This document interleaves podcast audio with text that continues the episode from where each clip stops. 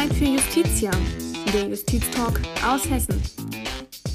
Herzlich willkommen zu einer neuen Podcast-Folge. In dieser und auch in der kommenden treffe ich zwei interessante Organisationen, die sich gegen Hass und Hetze im Netz einsetzen. Beide sind auch Kooperationspartner des Hessischen Ministeriums der Justiz unter der Initiative Keine Macht dem Hass. Wir haben heute zu Gast Leonard Träumer von Hassmelden und werden über die Organisation sprechen, die App und was denn, ähm, was uns vielleicht noch in Zukunft erwarten kann. Ich wünsche viel Spaß beim Zuhören. Ich begrüße nun Leonard Träumer, Geschäftsführer der gemeinnützigen Organisation Hassmelden. Hassmelden setzen sich für die Bekämpfung von Hate Speech und von Online-Hass und Hetze ein. Herr Träumer, erstmal vielen Dank, dass Sie sich die Zeit genommen haben, um mit uns heute über das wichtige Thema zu sprechen. Ja, und, vielen Dank ähm, für die ähm, Einladung. Ich würde sagen, wir starten damit, dass Sie vielleicht unseren Zuhörerinnen und Zuhörern erstmal erklären, was Hassmelden eigentlich sind, was sich hinter der Organisation verbirgt. Hassmelden ist die zentrale Meldestelle für Hate Speech. Ähm, das sagen wir und äh, das sagen wir, weil das auch so ist.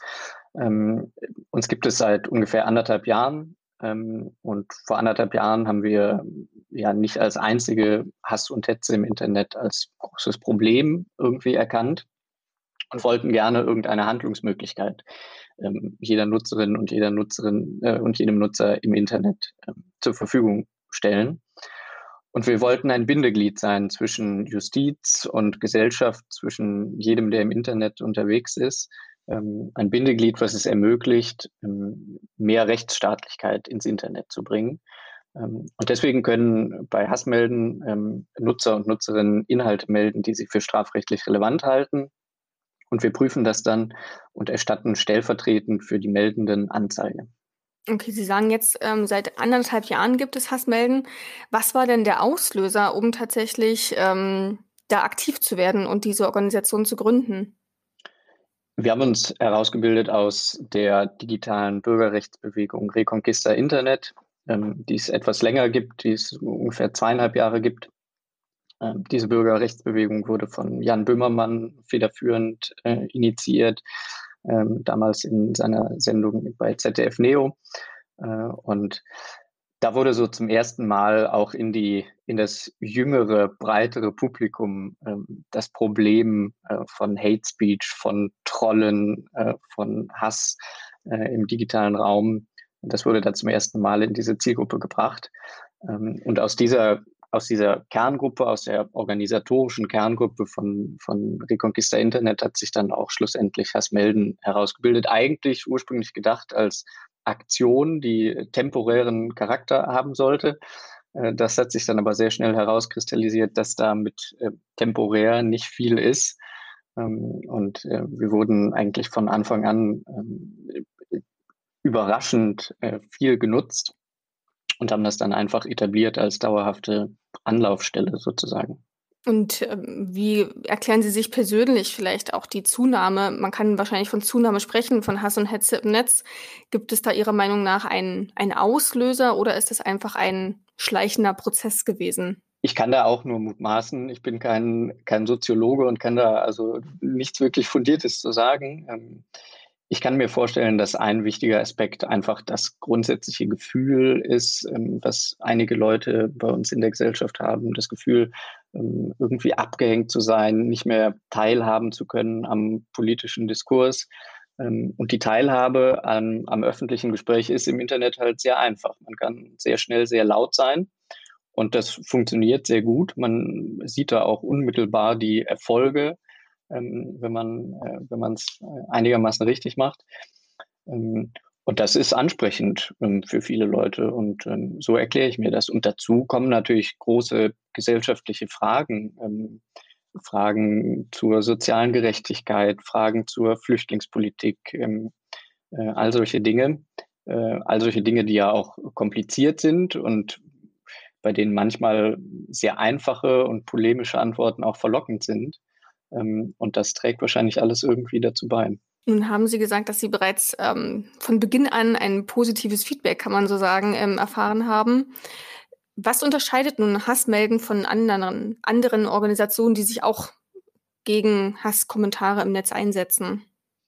Ja, wir als so die erste ernstzunehmende Meldestelle, die in der Breite genutzt wird. Wir haben heute einfach ähm, als einzige die Erfahrung, ähm, die Erfahrung, was es bedeutet, deutlich über 100.000 Meldungen geprüft zu haben, sortiert zu haben, aufbereitet zu haben, ähm, deutlich über 30.000 Anzeigen äh, erstattet zu haben, stellvertretend. Ähm, da sind wir also ähm, ja auch überraschend, in einem überraschenden Maße ähm, professionell geworden, weil wir es werden mussten einfach. Ähm, und dazu kommt, dass wir, ähm, dass wir das alles ehrenamtlich machen und dass wir das zum überwiegenden Teil ähm, selbst finanzieren. Ähm, wir sind keine Firma zum Beispiel, die ja auch irgendwie zusehen muss, dass sie wirtschaftlich über die Runden kommt und die deswegen auch dementsprechend betriebswirtschaftliche Gedanken sich machen muss. Wir sind eine junge Gruppe von ähm, von Idealisten und Idealistinnen. Ähm, und das schlägt auch auf unsere Arbeitsweise durch und äh, schlägt auch, glaube ich, äh, darauf durch, wie wir wahrgenommen werden. Nun sagen Sie oft wir. Wer steckt denn hinter wir? also jetzt vielleicht, um ein Gefühl zu bekommen, wie viele Leute sich dann tatsächlich ehrenamtlich dafür einsetzen. Ja, ja. Ähm, Im weiten Begriff zähle ich natürlich ähm, jeden einzelnen Nutzer und jede Nutzerin äh, zu dem Wir, äh, weil die und der natürlich auch irgendwie äh, damit zu tun hat. Bearbeitet wird das Ganze von einem sehr überschaubar großen Team. Wir sind ungefähr zehn junge Leute, ähm, Studentinnen und Studenten, äh, junge Arbeitnehmerinnen und Arbeitnehmer. Ähm, und wir machen das in unserer Freizeit, ähm, betreiben, wir, betreiben wir diese Meldestelle. Gibt es oder nun gehört ja zu dieser Meldestelle auch eine App. Und die App heißt ähm, ja auch Hassmelden. Seit wann gibt es die App und wie funktioniert diese? Die App gibt es für iOS und für Android, also für alle großen äh, Betriebssysteme. Die iOS-App gibt es länger als die Android-App. Äh, ungefähr seit einem guten Jahr äh, gibt es die iOS-App. Und beide Apps funktionieren genauso simpel, ähm, wie auch alles andere ähm, bei uns funktioniert. Also zum Beispiel auch die Website ähm, funktioniert und die Meldung, die Meldungsabgabe über die Website. Ähm, man kann einfach einen Link ähm, reinkopieren, äh, drückt auf einen Knopf und dann hat man eine Meldung abgegeben. Ähm, in manchen Apps, äh, wenn man zum Beispiel sich in der Twitter-App befindet, dann muss man die Twitter-App auch gar nicht erst verlassen, sondern kann das über so ein kleines Plugin, was wir gebaut haben, direkt in die Hassmelden-App reinspielen, ohne die öffnen zu müssen. Äh, das heißt, man kann im Endeffekt mit einem Tipp ähm, eine Meldung abgeben. Äh, und das löst dann bei uns eine Prüfung aus, eine Beweissicherung aus und im Endeffekt unter Umständen bei strafrechtlicher Relevanz eine Anzeige. Und haben Sie einen Überblick, wie viele Nutzerinnen und Nutzer diese App jetzt ähm, auch schon gebrauchen? Ich kann das ehrlich gesagt nicht auf die, äh, auf die Apps runterbrechen. Äh, insgesamt haben wir deutlich über 50.000 äh, Nutzerinnen und Nutzer bis jetzt gehabt. Und wie kann man sich das vorstellen? Kommen dann täglich, wenn Sie von ähm, 50.000 Nutzerinnen sprechen, wie viele Kommentare kommen täglich, monatlich rein? Ich meine, da gibt es sicherlich jetzt keine Zahl per se, aber vielleicht im Durchschnitt, um ein Gefühl zu bekommen. Durchschnittswerte helfen da, helfen da leider nicht, weil die Zahl stetig steigt und zwar äh, auch nicht, äh, nicht linear, sondern fast äh, exponentiell steigt. Ähm, in den letzten Wochen, fast in den letzten Monaten, haben wir zwischen 500 und 600 Meldungen äh, pro Tag bekommen. Ähm, das heißt, äh, alle zwei Minuten rund um die Uhr ähm, eine Meldung. Ähm, und das ist so ungefähr der, äh, der der Meldungsfluss, mit dem wir uns da konfrontiert sehen. Und die Meldung landet dann bei Hassmelden und was passiert dann? Die Meldung landet bei Hassmelden. In dem Moment, wo die Meldung abgegeben wird, ähm, bereiten wir die schon technisch vor. Also wir, wir fangen dann schon an, automatisiert Beweise zu sichern, Screenshots anzufertigen zum Beispiel, ähm, sodass dann ähm, dafür zumindest unerheblich ist, wenn der Beitrag danach gelöscht wird, was äh, auch häufig vorkommt. Ähm, und dann kommt die Meldung bei uns an, aufbereitet ähm, und wir prüfen die dann. Wir prüfen die in einem zweistufigen Verfahren. auf der ersten Stufe sortieren wir alles aus, was ganz eindeutig relevant ist oder was, ähm, was zum Beispiel Spam ist. Und in der zweiten Stufe prüfen wir dann unter juristischen Gesichtspunkten, unter strafrechtlichen Gesichtspunkten, was davon wirklich angezeigt werden sollte, weil es strafrechtlich relevant ist oder was wir nicht zur Anzeige bringen können, zum Beispiel, weil es halt noch von der Meinungsfreiheit gedeckt ist ähm, oder so. Sie haben jetzt vorhin schon gesagt, dass jetzt täglich so bis 500, 600 Meldungen ankommen und Sie sind nur zu zehnt. ähm, Schaffen Sie das? Also muss man da vielleicht äh, in Zukunft darüber nachdenken, das ein bisschen zu erweitern, das Team sozusagen? Also wenn man sich das überlegt, dass es auch noch ehrenamtlich alles passiert. Ja, das passiert, ähm, das passiert deswegen zum Beispiel halt häufig am Wochenende äh, und unsere, unsere Partnerbehörden, mit denen wir kooperieren, freuen sich dann unvorstellbar, wenn wir an einem Sonntag ähm, 2000 Anzeigen erstatten. Ähm, das wirkt humorig, aber das hat halt einfach damit zu tun, dass wir dann arbeiten, wenn wir Zeit haben. Und ähm, Sie haben schon recht, ähm, die, die Belastung für uns, die ist, die ist zu groß ähm, und auch nicht erst seit gestern. Ähm, wir bemühen uns deswegen auch, neue Teammitglieder zu finden. Das ist die eine Komponente. Die andere Komponente ist, dass wir auch versuchen, technisch halt ähm, unsere Prozesse so weit zu optimieren, äh, wie es nur geht ähm, damit die Bearbeitung pro Meldung halt äh, möglichst wenig Zeit braucht. Aber klar, gute Leute können wir immer brauchen. Wobei, ehrlich gesagt, die, die, das Engagement bei uns auch, ähm, auch fordernd ist. Einerseits natürlich wegen der schieren Masse, äh, andererseits aber auch wegen der Qualität. Und ähm, wenn man zwei oder drei Stunden am Stück äh, solche Meldungen bearbeitet hat, dann muss man in der Regel auch erstmal erstmal eine Viertelstunde Päuschen machen ähm, und an die frische Luft gehen, weil das ist halt wirklich ähm, komprimierter Rassismus, komprimierter, menschenverachtender ähm, Dreck, äh, der bei uns ankommt. Äh, und ähm, das fordert, ähm, das fordert ähm, unsere Ehrenamtler sehr. Kommt das aus einer bestimmten Richtung? Also Sie haben jetzt schon so ein paar Andeutungen gemacht, aber kann man sagen, okay, das ist klar politisch in dieser Richtung motiviert oder ist das tatsächlich total divers? Das ist ähm, nicht total divers. Ähm, wir kriegen natürlich auch zum Beispiel ähm, linksextremistische Beiträge gemeldet, ähm, die wir genauso ähm, genauso souverän bearbeiten wie rechtsextremistische Beiträge äh, oder irgendwelche Beiträge irgendeiner anderen Couleur.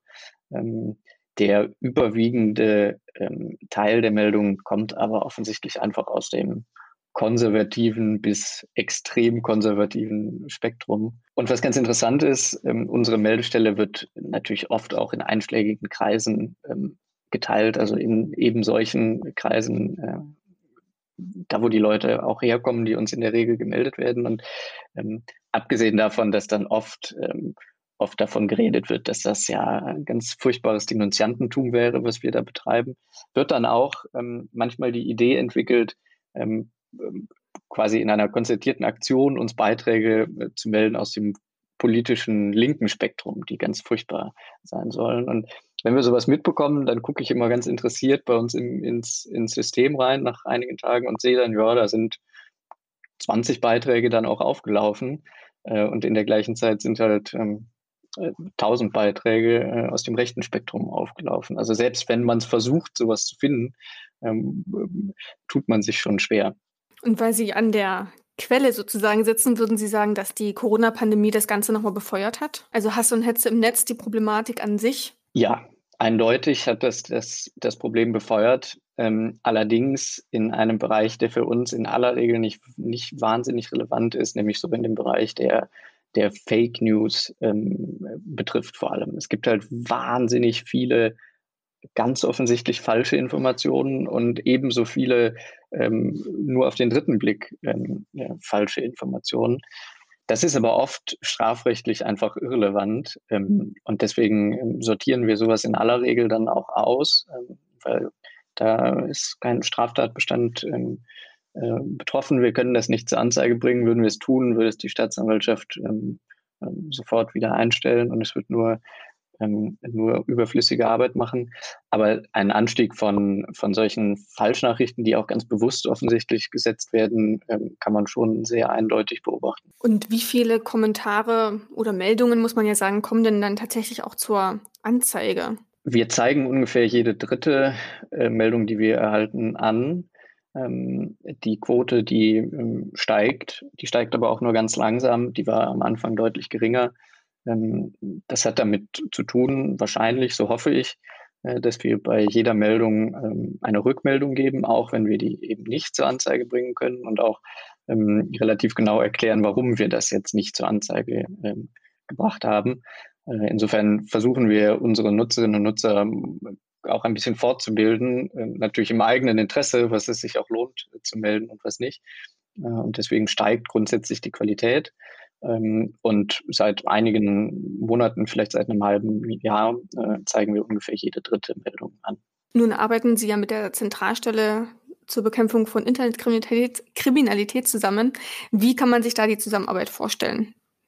Praktisch auch gesehen. Die Zusammenarbeit ähm, ist sehr auf Augenhöhe. Ähm, uns, wird, ähm, uns wird sehr wohlwollend ähm, begegnet. Ähm, obwohl wir natürlich ähm, auch wahnsinnig viel Arbeit machen. Das äh, muss man auch einfach mal so sagen. Ähm, äh, das ist schon ein enormer Aufwand, der da, der da für uns betrieben wird. Und ähm, ganz praktisch ähm, sieht das zum Beispiel so aus, dass wir halt besondere Wege haben, ähm, solche Anzeigen zu erstatten. Würden wir das so machen wie jeder Normalbürger, dann äh, könnten wir das natürlich überhaupt nicht leisten, weil das bei der Menge nicht mehr, nicht mehr machbar ist. Ähm, das heißt, da gibt es einfach ähm, Absprachen, ähm, die, die ausverhandelt wurden, worden sind. Ähm, und so funktioniert das ähm, ganz praktisch. Nun sind Sie auch Teil der Kooperation Keine Macht im Hass mit äh, anderen NGOs und dem Hessischen Ministerium der Justiz. Warum sind Sie der Initiative beigetreten und was äh, verfolgen Sie denn da? Wir sind dieser Kooperation beigetreten, ähm, weil wir den grundsätzlichen Ansatz ähm, sehr sinnvoll finden. Wir meinen, dass eine Vernetzung über Grenzen hinweg ähm, sehr sinnvoll ist, dass eine Verbindung von, von Politik, Justiz, Zivilgesellschaft und damit halt äh, ziemlich unmittelbar der Gesellschaft, die da angeschlossen ist, ähm, etwas ist, was es braucht, um ähm, um das Problem Hass und Hetze im Netz, vielleicht auch ähm, in anderen Bereichen äh, Probleme ähm, an der Wurzel zu packen. Und die Offenheit, ähm, äh, die mit Sicherheit ähm, bei beiden Seiten, also äh, sowohl bei zivilgesellschaftlichen Organisationen als auch in der Politik vorher mit Sicherheit mit Ressentiments behaftet war. Die Offenheit, die da aber trotzdem beide Seiten demonstriert haben, die fanden wir sehr angenehm und auch irgendwie sehr, sehr honorig. Ähm, und deswegen haben wir uns ähm, dieser, dieser Kooperation auch gerne angeschlossen. Und wo sieht sich Hassmelden in den nächsten Jahren, vielleicht kann man sagen in den nächsten fünf Jahren? Ehrlich gesagt hoffe ich, dass es in fünf Jahren unsere Plattform nicht mehr braucht. Ähm, nicht, weil ich meine Arbeit nicht gerne mache oder weil ich mich davor drücken möchte. Ganz im Gegenteil sondern weil ich, weil ich hoffe, dass es irgendwann ähm, Lösungen gibt, die, äh, die staatlicher Natur sind, ähm, die unsere, äh, unsere Behelfslösung, äh, nichts anderes ist es ja, ähm, dann am Ende des Tages obsolet machen. Ich würde mir sehr wünschen, ähm, wenn irgendeine staatliche Organisation äh, auf die Idee käme, einen ein Kanal zum Beispiel zu etablieren, der es halt ebenso einfach macht, wie wir es machen, ähm, ähm, Anzeigen zu erstatten, wenn man im Internet irgendwas findet. Ähm, und ich hoffe, ähm, fünf Jahre scheint mir ein, ein Zeitrahmen, in dem das so knapp äh, klappen könnte. Ähm, vielleicht, äh, vielleicht gibt es in fünf Jahren ja erste Ansätze und wir können, äh, wir können uns langsam dann anderen Themen zuwenden. Ja, das klingt auf jeden Fall vielversprechend und äh, zuversichtlich. Dann schauen wir mal, was in fünf Jahren, was sich da hingehend noch entwickeln wird. Aber dann vielen Dank, Herr Träumer, dass Sie uns sozusagen dafür Rede und Antwort gestanden haben. Ich wünsche Ihnen jetzt eine besinnliche Zeit. Kommen Sie ein bisschen zur Ruhe. Ja, vielen Dank Ihnen auch. Und auch Ihnen, Ihre Zuhörerinnen und Zuhörer, vielen Dank für das Zuhören. Und auch ein paar erholsame Feiertage und wir hören uns schon in der neuen Folge, wenn es wieder heißt Zeit für Justitia, der Justiztalk aus Hessen.